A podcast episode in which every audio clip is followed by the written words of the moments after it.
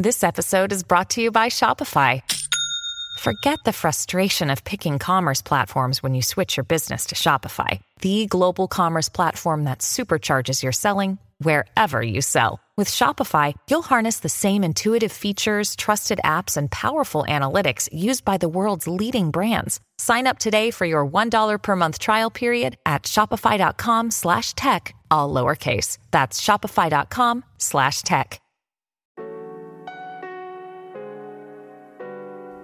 Hola a todos, soy Víctor Abarca y estás escuchando Expreso con Víctor, el podcast diario sobre tecnología, tecnología que importa y cultura digital. Bien, en el episodio de ayer creo que, no sé si lo has escuchado, pero ayer llegué a los 25 minutos. Incluso creo que los superé. Y os te cuento que hoy vamos a hablar de todo lo relacionado con Google, ya que hoy ha sido la presentación por fin del Google I.O. en su conferencia mundial orientada a desarrolladores, en el que también hemos visto, además de software, muchísimas cosas de inteligencia artificial. Ha sido de hecho una, una conferencia de mucho de IA, IA, IA, pero también hemos tenido presentación de hardware. Pero es que también hoy, eh, para ser un miércoles normalito, también nos encontramos con algunas informaciones publicadas sobre Apple. O sea que va a ser al final un episodio, un episodio muy completo. Espero que te hayas preparado un buen expreso porque allá vamos. Another day is here and you're ready for it. What to wear? Check. Breakfast, lunch, and dinner? Check. Planning for what's next and how to save for it? That's where Bank of America can help. For your financial to-dos, Bank of America has experts ready to help get you closer to your goals. Get started at one of our local financial centers or 24-7 in our mobile banking app. Find a location near you at bankofamerica.com slash talk to us. What would you like the power to do? Mobile banking requires downloading the app and is only available for select devices. Message and data rates may apply. Bank of America and a member FDIC. Por fin hemos vivido ya el evento de Google, el Google I.O., la conferencia de, para desarrolladores, en la que esperábamos algunas novedades, obviamente relacionadas con inteligencia artificial y también algunas relacionadas con hardware. Y así ha sido, es decir, básicamente han dado lo que más o menos íbamos mmm, oliéndonos que puede pasar, ¿no? Y es que ha sido un evento en el que ha empezado eh, el propio CEO de Google, Sandy Pichai, y lo ha hecho con varias novedades muy mainstream y que obviamente han captado la atención de los espectadores y que van a ser yo creo que bastante prácticas, al menos incluso para el usuario medio. Para empezar, Google Maps va a experimentar un impulso relacionado con la inteligencia artificial y va a expandir su vista inmersiva a las rutas que le, que le mandes. Es decir, cuando busques direcciones en Google Maps en las 15 ciudades seleccionadas, vas a poder ver una lista más detallada de la ruta que incluye información clave como por ejemplo el tráfico, el clima, la calidad del aire y dónde encontrar estacionamiento cercano. Eso me parece que es una funcionalidad increíble. Y la característica utiliza además esta eh, utiliza inteligencia artificial, datos en tiempo real y tendencias a largo plazo para combinar miles de millones de imágenes aéreas y también de Street View para poder sacar todos estos datos y poder darte el mejor resultado de ruta. En la demostración, además, hemos podido ver que coches iban por las diferentes calles de la ruta o la lluvia caer sobre las calles. O sea, una cosa muy, muy loca. Y por cierto, las ciudades seleccionadas pues incluyen Ámsterdam, Berlín, Dublín, Florencia, Las Vegas, Londres, Los Ángeles, Nueva York, Miami, París, Seattle, San Francisco, San José, Tokio y también Venecia. ¿Pondrán las góndolas? No lo sé. Y la actualización también se va a implementar en más ciudades, pero mm, eh, lo irán haciendo mm, de forma, de forma paulatina. La siguiente gran novedad presentada por la compañía es una nueva herramienta experimental, ¿vale? De momento está en el modo experimental, que se llama Magic Editor en Google Esta nueva mejora a través de inteligencia artificial no solo puede corregir fotos, es que directamente vamos a poder cambiar casi mm, la totalidad de la propia foto. Y es que es como unas, la han bautizado como editor, ¿vale? Y lo que va a permitir hacer es mover y cambiar el tamaño de algunos sujetos, algunos objetos, estirar objetos, quitar elementos no deseados, reemplazar un cielo nublado por uno más soleado, incluso cambiar, por ejemplo, el color de ciertos elementos para que no llamen tanto la atención y la foto sea mucho más armónica. O sea, una pasada. Y sí, nuestras fotos de Instagram serán más fake que nunca después de esto. Y es que, como hemos visto también en la presentación, puedes mover incluso una persona para que no tape, por ejemplo, una catarata o mover el banco donde hay un niño con unos globos. Los globitos salen como cortados, ¿vale? Entonces tú mueves el banco y directamente la inteligencia artificial se inventa eh, los, los, globos porque estaban fuera de la imagen, o sea, una pasada lo que hace. Bueno, y llegamos a BART, y es que este nuevo BART poco tiene que ver con lo que conocíamos y elimina la lista de espera. Para empezar, Google por fin ha mejorado la usabilidad de su chatbot gracias a un nuevo modelo de lenguaje al que han bautizado como Palm 2. ¿Y qué significa todo esto, vale? Llevado al terreno normal. Bueno, pues que tendremos mejores respuestas, más intuitivas y más actualizadas. Por cierto, BART ahora cuenta con un nuevo botón de exportación que se puede usar para enviar código a la plataforma de Colab de Google y también Replit a partir de las consultas que se hagan en Python. Esto es como mucho más de desarrolladores, ¿sabes? Pero bueno, al final es por donde también se evolucionan todas estas cosas. Además, Google ha anunciado una expansión brutal de BART, básicamente 180 países e idiomas, como por ejemplo el japonés y el coreano. Y otra novedad la encontramos en la parte de la búsqueda visual, la cual nos va a permitir analizar imágenes para mm, ofrecer resultados precisos y relevantes a las consultas de los usuarios. Pero lo mejor de todo es que BART ahora también puede integrarse con servicios web de terceros, mm, como por ejemplo Instacart, Spotify, OpenTable y también con Adobe. Eso me ha parecido también muy chulo. ¿Recuerdas que Adobe anunció una serie de herramientas que implementaba inteligencia artificial generativa? Bueno, pues estos dos gigantes han llegado a un acuerdo y Adobe eh, Firefly, em, que es su conjunto de funciones de inteligencia artificial, van a estar disponibles online. Y sí, hablo de Photoshop, de After Effects, Premiere Pro y además con BART vamos a poder eh, generar, editar y compartir imágenes de inteligencia artificial directamente donde la línea de comandos del al más puro estilo de Mid Journey, pero directamente con BART. Es muy interesante, ¿vale? Porque la semana pasada veíamos algo similar con Microsoft dentro del chat, ¿vale? Y ellos lo han hecho con, bueno, con una mezcla de chat GPT y con DALI, y directamente Google se ha ido con, con Adobe. O sea, muy interesante también esto. Pero cuidado, porque esto no es solo lo que ha presentado Google, porque también están trabajando en una función llamada perspectivas, una nueva forma de búsqueda que va a utilizar una inteligencia artificial generativa para proporcionar respuestas más prácticas y útiles. Por ejemplo, a la hora de planificar nuestras vacaciones o dónde podremos ir a cenar en una ciudad que no conocemos, pues vamos a poder eh, preguntarle directamente a Bart para que nos dé estas respuestas. Es un poco como la versión IA del viejo truco de añadir lo de Reddit, ¿sabes? Lo de... Em, los cinco mejores restaurantes de Nueva York, Reddit. Y entonces la gente te recomienda estos sitios, ¿no? Y cuando, por ejemplo, no queremos que Google pues, nos dé sus, sus respuestas que están optimizadas habitualmente para el SEO y no para humanos. De hecho, de eso va el último episodio de Café con Víctor que voy a publicar, pues tendría que estar, tendríamos que estar ya a puntito de publicarlo. Y mm, creo que de verdad va a ser una... O sea, creo que se va a acercar mucho más a la forma en la que los seres humanos buscamos y encontramos la información. Ah, y olvidaba otra novedad de inteligencia artificial que ha presentado Google y mm, como era de esperar, el gigante tecnológico también va a usar la inteligencia mm, eh, artificial generativa en varias aplicaciones de Google Workspace, como por ejemplo Gmail, Google Slides, las hojas de cálculo de Google, Google Meet, también Google Docs, por ejemplo, para redactar correos electrónicos, generar imágenes para presentaciones, también para entender el contexto de unos datos que veamos en una hoja de cálculo, y como te decía antes, también una función tan práctica como la de creación de planes personalizados. Y otro punto podemos, es que vamos a poder generar imágenes de fondo personalizadas para videollamadas con un mensaje de texto. Me parece una locura eso. Y tras todo lo relacionado con la parte de inteligencia artificial, pues nos hemos ido directamente a las novedades de Android.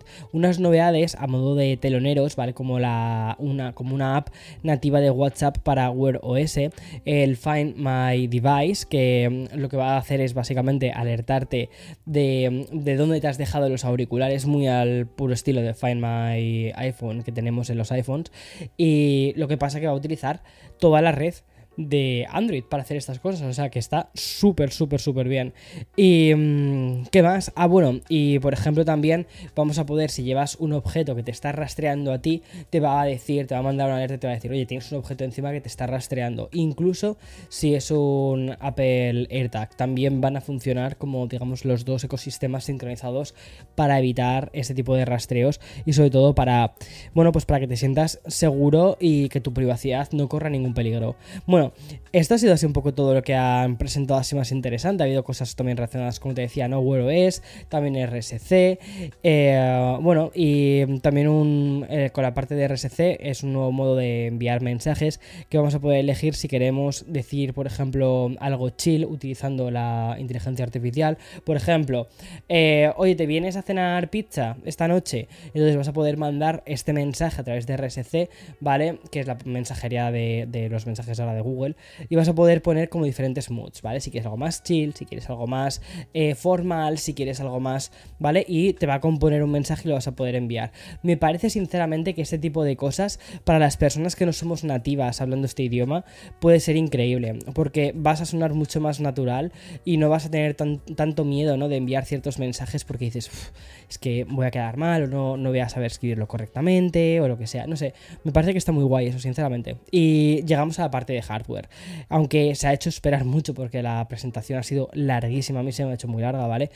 Eh, tengo que hablar de, de varias cositas que han presentado. Para empezar, han mostrado ya al público general el Pixel 7a, es decir, su versión económica de la generación de teléfonos Google de este año. Ya sabes, Google fabrica sus propios dispositivos, que son los Pixel, y este año lo que han hecho ha sido poner el mismo procesador que tenemos en la generación actual de Pixels, es decir, el, Pixel, o sea, el Tensor eh, G2. Y además le han puesto 8 GB de RAM, lo cual hace que el teléfono pues tire muy bien. Y el precio al que parte son los 499 dólares. Vas a poder reservarlo y comprarlo, pues reservarlo ya, comprarlo no sé cuándo te llega exactamente, pero tiene muy buena pinta. La verdad es que hace que ese teléfono tenga eh, ya no solo una de las mejores cámaras, ¿vale? No tiene exactamente la misma cámara que la del Pixel 7 Pro, pero sí que es mejor cámara que la del 6A. Y sobre todo por el precio de partida, creo que está muy bien. Además que el soporte que hace Google de sus Pixels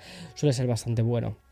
Luego también hemos conocido más detalles, por fin también del lanzamiento de la Pixel Tablet, que fue un dispositivo que se presentó en octubre, creo que fue del año pasado, y ya por fin conocemos muchísimo más. También va a llevar el procesador, el G2, y mm, es muy interesante, ¿vale? Primero porque va, bueno, va a comenzar sus envíos a partir del 20 de junio, pero me parece muy interesante porque lo que utiliza es el concepto de una tablet que tiene una base, tiene una repisita, ¿vale? Como quien dice, que realmente es un altavoz como es muy parecido, de hecho es muy muy muy parecido al Google Home, o sea, muy muy parecido. Y entonces puedes quitar la tablet, te la puedes llevar por ahí y puedes utilizarla. Además los materiales son buenos, no tienes una sensación de plástico como sí que por ejemplo tendrías con, la, con, esa tablet. La calidad de pantalla es buena y además han, puesto, han ajustado un montón de cosas del propio software como te puedes imaginar para que la experiencia sea la mejor posible. Y lo mejor también es el precio, y es que son 499 dólares y te incluye también la parte de alta voz o la parte de la repisita. Lo cual me parece, te soy sincero, un precio muy competitivo para entrar dentro de este mercado de tablets y, de, y además de accesorios para el hogar. Creo que puede convertirse en un accesorio, en un hub para la casa, para controlar todas las cosas de casa. Muy interesante y mucho más versátil, por ejemplo, que incluso el propio Google Home Hub. Pero bueno, que ahora se llama, ahora creo que se llama Nest Hub, ¿eh? creo que he cambiado el nombre.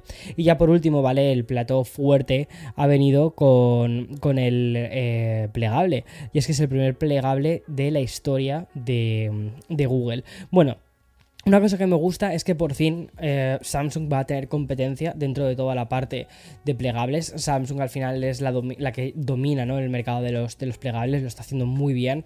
Y entonces Google ha entrado aquí bastante fuerte, sobre todo porque ofrece un producto bastante bueno, bastante interesante al menos.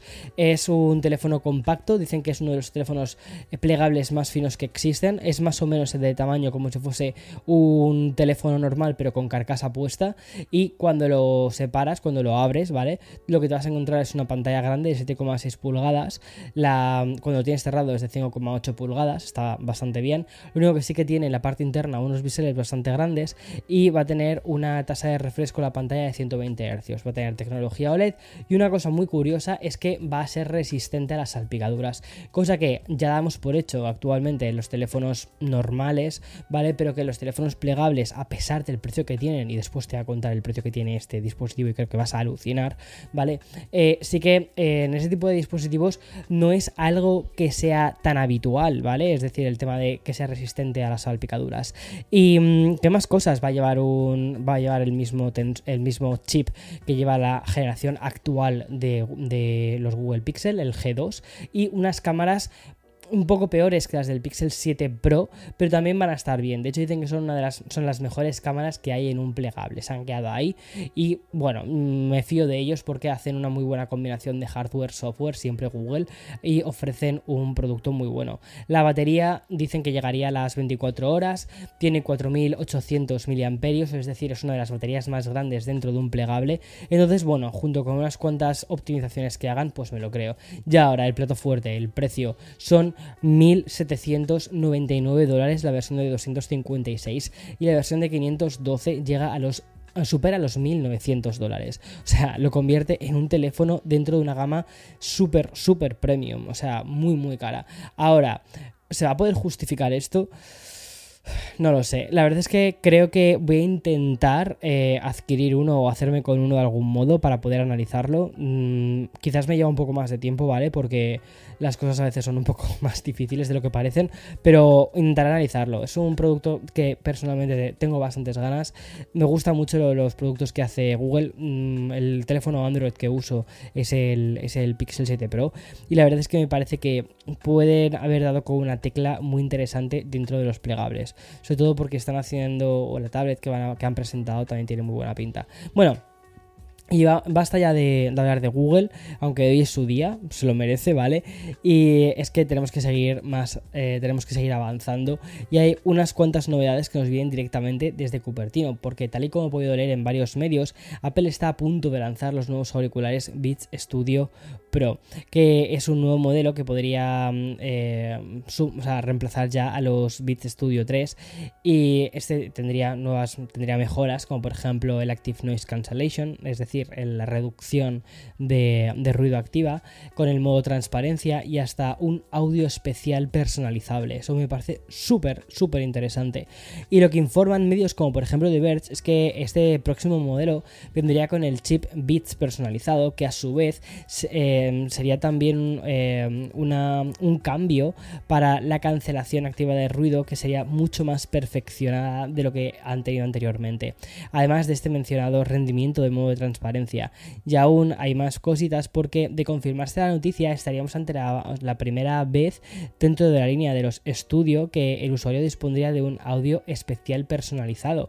Y como guinda final, ¿vale? Se especula que estos nuevos auriculares vendrían con un puerto USB-C con carga rápida. Bueno, ya ahí en un plano más de diseño, estaríamos hablando de un modelo que vendría en cuatro versiones, en azul, negro, marrón y blanco. Es decir, se ha filtrado casi todo. Es decir, creo que tenemos que estar ante un lanzamiento inminente la línea Beats Studio es muy conocida por su alta gama y aunque no está claro si los nuevos Beats Studio Pro reemplazarían a los eh, auriculares Studio 3, yo creo que sí, ¿vale? Que actualmente están en los 350 dólares. Los rumores apuntan a que este modelo sería un modelo también bastante premium y mm, algunos eh, incluso dicen que podría costar hasta algo más. De hecho, algunos medios señalan que estos auriculares admitirían incluso el, mm, poder compartir audio, el cambio automático de dispositivos y la integración de Hey Siri, que esto te soy sincero, ya lo apuntan varios medios, pero me parece que es lo más lógico del mundo, es decir, que tengan las mismas cosas, por ejemplo, que los AirPod Max. Al final, si si lo piensas un poco, son unos AirPod Max con otro diseño, con un diseño mucho más deportivo y con una experiencia más bits, ya está, con una apariencia más bits. Pero espera, porque aún hay algo más relacionado con, Apple y es que Bloomberg ha publicado una noticia en reacción al, próximo Apple Watch Series 9 que me ha parecido bastante interesante y por eso quiero comentártelo. Y es que según este mencionado eh, medio, Bloomberg, el futuro Watch Series 9 incorporará un procesador verdaderamente nuevo. Y esto último son palabras textuales de Bloomberg. Además, se espera que la CPU con este sistema de chip S9 esté basado en el chip A15, que apareció por primera vez en la familia del iPhone 13, es decir, como quien dice, hace dos días. ¿Y qué significa todo esto? Bueno, pues que básicamente por fin tendremos una actualización del procesador dentro del reloj inteligente de Apple. A día de hoy no hay mucha más información acerca de este Series 9, eh, pero si se, si se, profundiza un poquito más eh, dentro de que es la mejora del procesador, el cual es más que posible que se, que se fabrique mediante un proceso más denso y eficiente de 5 nanómetros a 4 nanómetros. Es decir, es una garantía de mayor rendimiento y que por tanto tengamos una vida útil del dispositivo y también de la batería mejor. Y quizás por estas mejoras más relacionadas con el rendimiento, no se espere una revolución en la parte del diseño, de cómo va a ser el diseño del dispositivo, que yo personalmente me gusta cómo está, o sea, tampoco necesito que cambien el diseño y vamos a tener también mejoras bastante fuertes en la parte de, de software. No sé, me parece muy interesante, además hace muy poquito subí un vídeo sobre qué Apple Watch comprar, que sigue estando perfectamente vigente, si quieres echarle un ojo, está en mi canal principal de YouTube y creo que te puede gustar bastante. Y ahora vamos a hablar un poquito de cultura digital, que además emparenta con la parte de inteligencia artificial que ha sido hoy, digamos, la, la ¿cómo te diría? La protagonista del día. Y es que, eh, o al menos de la presentación de Google. Y es que la suma de estos dos factores, pues nos trae una noticia bastante significativa. Y es que eh, Spotify se ha visto obligada a eliminar decenas de canciones de, de Boomy. Pero me paro aquí, ¿vale? Porque, ¿qué es Boomi? Pues es una startup especializada en la composición de música a través de inteligencia artificial. Boomi se lanzó hace un par de años y lo que permite es a los usuarios elegir varios estilos con el fin de crear una pista de música generada con inteligencia artificial. Posteriormente, esos usuarios pueden lanzar estas creaciones en, como, en plataformas como por ejemplo Spotify, Apple Music o la que sea. Y ojo, ¿vale? Con el tema de los derechos de autor, que aquí es donde ha habido todo el problema. El problema... Eh, para Spotify ya no solo es esto, sino que las pistas de Boomy estaban siendo reproducidas por bots que se hacían pasar por oyentes humanos. Y de esta manera aumentar las cifras de audiencia de estas pistas y hacer falsas viralidades. Y luego también el tema de los revenues, de a quién se paga esto, ¿se le paga al bot? ¿Se le paga a quién? ¿A quién se le paga esto? Bueno, y según explican desde Financial Times, Spotify ha tenido que eliminar el 7% de las pistas que habían sido subidas por Boomi. Es decir, decenas de miles, o sea, un 7% significa decenas de miles de canciones. Y de hecho, fue la propia Universal Music quien tuvo que mm, eh, alertar a las plataformas de streaming de la actividad sospechosa que había alrededor de las pistas de Boomy. Y esta noticia llega unos días después de conocer la historia de la canción falsa generada por inteligencia artificial, en el que involucra las versiones fake de The Weeknd y también de Drake todo eh, un contexto nuevo para una industria discográfica que ya ha mostrado no estar muy satisfecha con el boom de la inteligencia artificial, que siempre le cuesta un poquito ¿no? ir como con los cambios de la tecnología y a ver qué termina pasando. Y bueno, voy a dejar, voy a parar hoy el episodio. Se han quedado unas cuantas noticias en el tintero, pero como te dije ayer, esta semana va a ser muy larga, vamos a tener muchas noticias, entonces voy a irte contando todas las novedades, todas las actualizaciones, todas las cosas a lo largo de la semana, porque creo que lo que voy a hacer va a ser lo siguiente. Las cosas más, más, más urgentes que no pueden esperar, te las voy a contar ya, ¿vale? Pero las cosas que creo que pueden esperar un poquito, te las voy a ir contando estos días, sobre todo para poder hacer un seguimiento mejor de la noticia y porque considero que si no el podcast queda muy largo. Y aunque nos encante tomarnos un expreso, también nos gusta tomarnos un respiro. en fin, mañana más y mejor. Chao, chao.